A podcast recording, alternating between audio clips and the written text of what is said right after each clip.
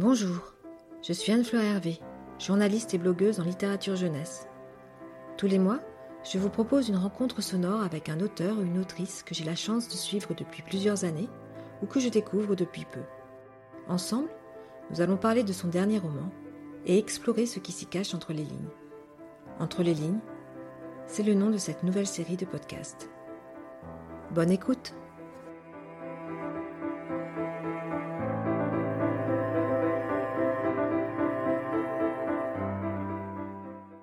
Ce huitième épisode d'Entre les lignes est consacré à un coup de cœur. Il s'agit d'Amour Chrome de Sylvain Pathieu.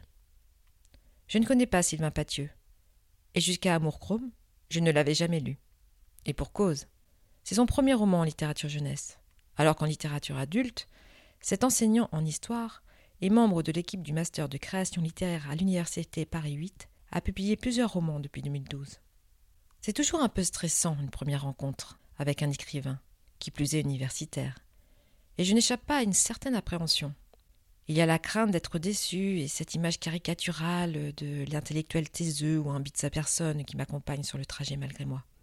Mais ce lundi 8 mars 2021, dans les locaux des éditions de l'école de loisirs, cette image désagréable s'est évaporée avant même d'enlever les masques. Donc bonjour. L'allure, le rire, le contact facile. De dos, on pourrait même confondre ce jeune quarantenaire avec un de ses personnages. Je comprends mieux cette proximité adolescente ressentie à la lecture d'Amour Chrome. Mais je m'interroge toujours sur ce qui a décidé l'écrivain à s'adresser à un public adolescent. Je me suis rendu compte quand même qu'il avait, euh, il pouvait y avoir autant une exigence de qualité et de vraiment de, langue et de ça dans la littérature jeunesse que dans la littérature adulte. C'est-à-dire que ce qui fait la différence entre la littérature jeunesse et la littérature adulte, ça va pas être que la littérature jeunesse serait une sorte de, sous-littérature. Hein. Au contraire, c'est euh, quelque chose qui est aussi riche. Alors peut-être qu'on va pas aborder les thèmes de la même manière que si on écrivait pour des adultes. Peut-être que bien sûr on va peut-être un peu plus privilégier euh, des histoires avec euh, des enfants ou des adolescents. Mais sinon sur la qualité, ça peut, ça peut vraiment être pareil. On peut tout tenter, on peut tout expérimenter en roman ado. J'avais envie de me lancer euh, là-dedans. Enfin, c'est aussi euh, Maya Michalon, donc euh, mon éditrice, qui m'a qui m'a pas mal incité à le faire. Et moi, j'hésitais un peu à, sauter le pas. Je me disais, mais qu'est-ce que je vais écrire de plus ou de différent si j'écris pour, pour la jeunesse? Et voilà, elle m'a convaincu de le faire en me disant, bah, c'est aussi un défi en fait parce que moi je, suis, je suis enseignant donc j'ai un côté pédagogue peut-être aussi un peu dans l'âme quoi et c'est aussi un défi de, s'adresser à, de, s'adresser à ce public euh, qui est très exigeant, qui n'est pas, moins exigeant que le, public euh, adulte. Amour Chrome se déroule dans un collège de Seine-Saint-Denis. Mohamed Ali, élève brillant et secret, commence sa troisième et, par la même occasion, sa mue adolescente. Avec un temps d'avance sur Zako, son pote depuis toujours, Mohamed Ali en pince pour Aimé qui occupe toutes ses pensées. Mais Aimé ne pense qu'au foot. Ah, c'est marrant parce que dans ce livre se mêlent euh, des souvenirs de ma propre adolescence et puis des choses que je vois des adolescents d'aujourd'hui alors soit des, élèves que j'ai pu avoir euh, des, amis de mon fils ou des plus grands qui sont autour de, mon fils et de ma fille euh. et mais il y a quand même pas mal de moi quand j'étais adolescent et c'est vrai que bon moi j'étais un adolescent je crois que la période du collège c'est vraiment une période pour moi en tout cas qui a été très difficile parce qu'on arrive de l'école où c'est assez familial où c'est assez sympa c'est assez douillé, quoi. Et euh, on se retrouve plongé un peu dans la, dans la loi de la jungle, quoi. C'est-à-dire, euh, euh, bah, on n'est pas très bien dans sa peau quand on est au collège, donc on est facilement méchant avec les autres, on est facilement agressif. Et puis, moi j'étais un bon élève, donc je maîtrisais pas complètement les, les codes, en fait. J'avais pas compris que quand on arrivait au collège, il fallait arrêter d'être sympa avec les profs, qu'il fallait arrêter de participer et qu'il fallait au contraire avoir un côté plus rebelle. Donc au début, bah, on traitait de faillots, voilà, des, choses comme ça. Et puis après, il y a tout le corps qui change aussi. Et ça, c'est quelque chose qui est, dur aussi parce que bah, on a à la, fois, on a envie de grandir, on a envie d'avoir plus d'autonomie, euh, mais en même temps, euh, on se dégoûte un peu. Quoi. On a des boutons, on a des poils qui poussent. Et euh, c'est pas, moi, vraiment, j'en garde le souvenir d'une période pas agréable où j'étais pas à l'aise avec mon corps, pas à l'aise avec les autres. Bon, j'étais pas, j'étais pas isolé, j'étais pas harcelé non plus, euh, comme euh, on peut entendre aujourd'hui qu'il peut y avoir des, des, cas comme ça avec, euh, certains, certains adolescents. Donc j'étais pas, pas du tout dans cette situation-là, mais quand même, j'ai pas de très bons souvenirs de cette période. Quoi. Donc c'est vrai que ça, ça m'a, c'est vrai que ça, ça m'a nourri. Et il y a certaines scènes, par exemple la bagarre de filles qui inaugure le livre, ça c'est quelque chose que j'avais vraiment vu euh, dans mon collège.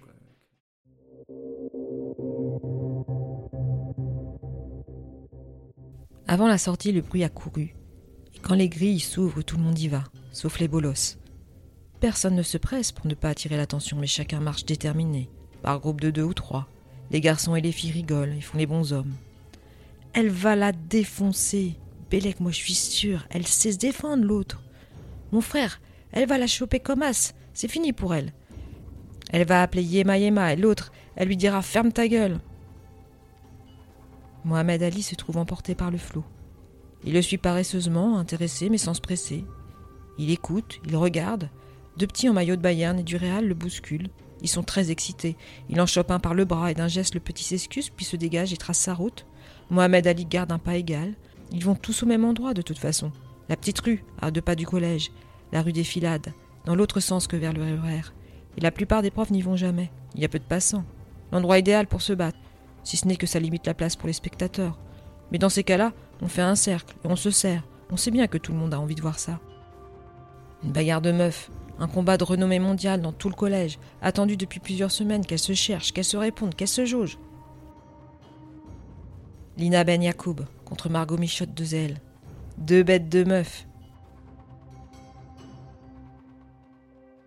Lina Ben Yacoub, la bonhomme, la cassos, celle qui fait peur. Margot Michotte de Zelle, la petite bourge qui se la pète. Elles ont pas mal de raisons de se baffer. Elles ne vont pas se priver. En tout cas, c'est ce qu'espèrent les deux petits malpolis en maillot de foot. C'est ce qu'espère Mohamed Ali, même si je la joue blasé. C'est ce qu'espèrent tous ceux qui se dirigent vers la rue des filades en rigolant.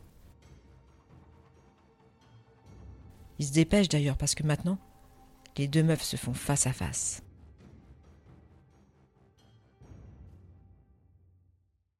Ça, c'est le début du premier chapitre.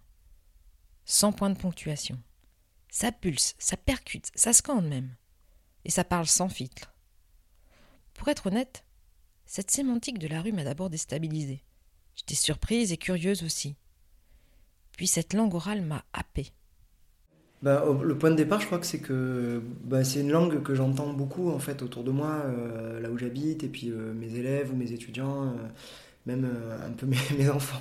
Mon fils, il est en CE2 et il a dû signer un document écrit par son maître au début de l'année où il disait qu'il fallait pas dire wesh en cours, qu'il fallait pas chipper.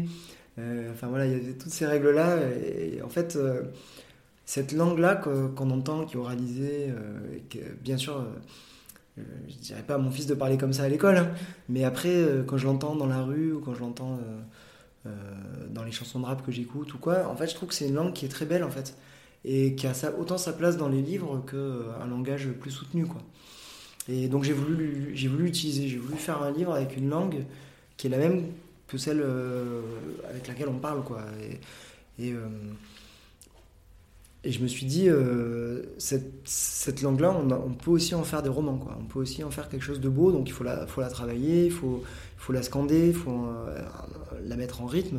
En tout cas, moi, c'est ce que j'essaye de faire parce que j'ai vraiment, quand j'écris euh, mes romans, je travaille beaucoup sur cette langue, je réfléchis au, chaque phrase, chaque mot, je, réfléchis. Je, je, fais aussi pas mal de lecture musicale. Donc euh, je pense euh, à ça de plus en plus, au rythme que vont avoir mes phrases. Et voilà, donc j'avais envie de, faire entrer cette, langue dans, un roman.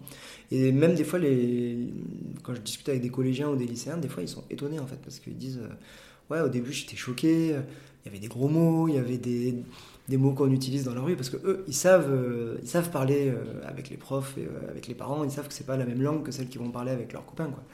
Et ils étaient étonnés de voir un écrivain, ils, mettent, ont un peu tendance à mettre l'écrivain sur un piédestal, de voir l'écrivain utiliser une langue de tous les jours. Les collégiens, s'ils lisent pas par eux-mêmes, ils sont habitués à lire des classiques en fait. Et donc euh, c'est sûr qu'entre un classique et puis euh, Amour Chrome, euh, il y a une grosse différence parce que Amour Chrome c'est un, roman contemporain dans une langue contemporaine.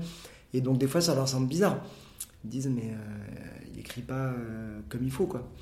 Et après bah, ça les fait réfléchir aussi. Et puis peut-être que ça peut leur, dire aussi que eux aussi sont capables de produire des, choses qui sont, belles. ben, que ça nécessite un travail, que c'est pas, je pas juste d'aligner les mots comme ça, mais que on peut travailler cette langue, on peut travailler n'importe quelle langue. Donc ça peut les amener aussi à réfléchir sur euh, ce que c'est que la littérature. Que la littérature, ça peut être euh, du langage soutenu, mais c'est pas forcément ça. Ça peut être aussi euh, une langue plus populaire. Et ça dépend comment on l'utilise, ce qu'on en fait. Quoi. Que les académiques se rassurent. Les points de ponctuation reviennent dès le deuxième chapitre. Mais la langue orale, musicale et esthétique perdure tout au long du roman. Une performance littéraire qui, dans Amour Chrome, fait sens. Et qui promet pour la suite car Amour Chrome, centré sur Mohamed Ali, est le premier tome d'une série. Il y a beaucoup de séries adolescentes qui sont assez, euh, assez fortes. J'ai vu Sex Education, euh, j'ai vu euh, Euphoria. C'est vrai que la série, ça permet quand même d'installer des choses dans le temps long, dans, la durée. Donc ça m'intéressait. Et j'avais dans l'idée de faire une série aussi où à chaque fois, ce soit une bande d'amis, et à chaque fois c'est centré sur un des personnages de la bande d'amis. Et je voulais que dans chaque livre, il y ait une thématique un peu intime du personnage, quelque chose qui lui arrive euh, dans sa vie euh, vraiment intime, euh, familiale ou avec ses, amis, quelque chose de et quelque chose d'un peu plus sociétal, d'un peu plus général. Et je me disais, en croisant ce côté très individuel, très intime, et ce côté collectif, on peut arriver à des, choses intéressantes. donc j'ai vraiment pensé ça sur, sur la durée, sur quatre tomes, et je voulais aussi qu'on les voit grandir en fait mes personnages puisque le premier tome c'est en troisième, ensuite ça sera en seconde, première, terminale. Et c'est un âge où euh, on change énormément. Quoi. On arrive en troisième, on est encore des, bébés, quoi, et puis euh, en terminale, on est, quasiment euh, des hommes ou des femmes. Quoi. Il se passe beaucoup de choses, c'est des années très concentrées d'ailleurs. si on compare voilà, les années qu'on a quand on a 30 ans ou quand on a 40 ans, 4 années de 30 ans ou 4 années de 40 ans, ça change pas grand-chose des fois, on les confond un peu, alors que 4 années de, 14 à 18, là, euh, on a des, souvenirs euh, très précis et c'est très dense, ça semble très long. Euh, il se passe plein de choses, c'est hyper intense quoi, comme, comme temps. Donc, du coup, c'est très romanesque aussi.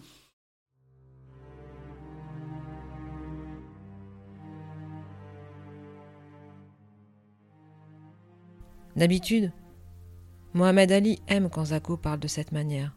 Ça le rassure. Il se dit Je suis pas le seul, pas le seul timide, pas le seul gêné, pas le seul à me demander si je suis encore un enfant ou bien déjà un adulte. Il ne se sent pas obligé de prouver ou de faire semblant, comme avec d'autres garçons de son âge. Parce que finalement, ça le terrifie de se dire il faut draguer, il faut embrasser des filles. Ça se présente comme un jeu, mais ça lui paraît très sérieux. Il n'a pas la force, il n'a pas la capacité, ça ne l'intéresse pas. Il voudrait rester comme c'était avant.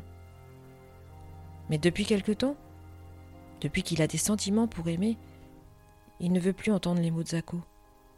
Il a l'impression d'être passé à autre chose. Il trouve Zako parfois trop gamin. Il a envie de lui dire Grandis un peu, ça l'énerve. Parce qu'en même temps, dans les défauts de son pote, il se voit lui il n'y a pas si longtemps. Certaines fois, quand Zako se lance dans ses délires, ce n'est pas drôle. Quand Margot et Lina sont dans les parages, il a du mal à se l'avouer mais il a un peu honte. Ses amis Aka font partie de la vie secrète de Mohamed Ali. A, C, A. Le sigle signifie A comme artiste. Derrière le sigle, il y a trois graffeurs que Mohamed Ali retrouve la nuit. Moi, j'ai aucun talent artistique euh, pour le dessin, donc euh, et puis j'avais un peu peur de, me faire euh, arrêter ou de prendre des amendes ou quoi, donc j'ai jamais été tagueur ou graffeur. Mais quand j'étais en troisième, il y avait dans mon collège des, des, taggers et des graffeurs. Et il y avait des groupes euh, dans, la, dans ma ville euh, qui se battaient les uns avec les autres, qui se, qui se recouvraient leur graffiti, et puis des fois ils se battaient même physiquement. donc ça m'a inspiré les deux groupes de graffeurs qu'il y, dans, y a dans le livre. Et j'étais un peu fasciné par ça, je regardais un peu à distance parce que bon, j'avais pas les qualités ni artistiques ni, ni de rébellion pour être capable de faire ça. Mais j'avais euh, des connaissances ou des copains qui, en faisaient partie, donc je les, regardais, je les entendais en parler, tout ça. Euh, et euh, je les voyais griffonner leurs tags dans leur cahier de, de texte et tout ça. Et voilà, ça m'a marqué en fait. et des années après, quand j'ai voulu écrire ce, roman sur, l'adolescence, ben, je suis dans une ville où il y, a pas mal de tags, pas mal de graphes. y a sous le pont de l'autoroute, il y a des colonnes de des colonnes, de, des piliers des ponts du pont d'autoroute où il y a des, des, graphes qui sont superbes. Et j'ai eu envie de. Ça a réactivé toute cette mémoire en fait de, ces groupes euh, qui se, qui se battaient quand j'étais, quand j'étais jeune et qui s'affrontaient qui. tous les discours qu'il y a sur euh, le graphe comme un art, comme euh, vraiment quelque chose qui, qui doit être considéré comme un art et tout, ça me vient de discussions que j'avais avec, avec mes amis à, ce moment-là. Quoi. Le roman est très ancré dans notre époque contemporaine. La fin est même datée précisément. Mohamed Ali invite Aimé au Stade de France pour voir le match de foot France-Allemagne le 13 novembre 2015. Pour moi, c'est un moment euh, qui a été euh, dur parce que j'ai un, ami qui est mort au Bataclan. Et je voulais parler en fait des attentats du Stade de France parce que euh, c'est des attentats dont on n'a pas beaucoup parlé. Parce que bah, l'horreur s'est surtout focalisée sur le Bataclan et sur les terrasses des cafés parce que c'est là où il y a eu le plus grand nombre de morts. Et les attentats du Stade de France, ils ont pas complètement échoué parce qu'il y a quand même un, monsieur qui, a été tué et il y a eu des blessés aussi mais ils n'ont pas réussi à faire le carnage euh, qu'ils voulaient faire euh, là-bas. quoi. Et puis c'est aussi la Seine-Saint-Denis. On a beaucoup, on souvent dit les attentats de Paris, mais en fait c'est les attentats de Paris et de Seine-Saint-Denis parce qu'il y a eu, euh, bah, y a eu le, Stade de France et puis quelques jours après il y a eu l'attaque de l'immeuble où s'étaient réfugiés les terroristes, qui a été aussi quelque chose de très violent, notamment pour les gens qui habitent à Saint-Denis parce que bah, c'était un immeuble dans lequel il y avait des il n'y avait pas que les terroristes il y avait d'autres personnes et qu'ils ont été ben, des victimes collatérales de tout ça, quoi, alors qu'ils y, étaient pour rien. Donc j'avais envie aussi de, parler de cet attentat-là, pardon, attentat-là dans l'attentat en fait. Et euh, comme il était question de foot et tout ça, ça me paraissait euh, logique que mes personnages se retrouvent au Stade de France. Quoi. Une petite dernière chose avant de terminer cette rencontre sonore. La série de Sylvain Pathieu s'appelle Hippalage. Connaissez-vous ce qu'est une hippalage c'est une figure de style qui consiste à, à, coller deux termes qui normalement ne vont pas ensemble. Par exemple, euh, là, amour chrome, euh, amour c'est un sentiment et chrome c'est une matière, donc normalement ça euh, ça devrait pas être accolé. C'est souvent avec un adjectif en fait, un, nom et un adjectif. Et il y a cette idée un peu de décalage en fait dans le livre, d'avoir des personnages qui sont un peu qui vont pas là où on les attendait en fait.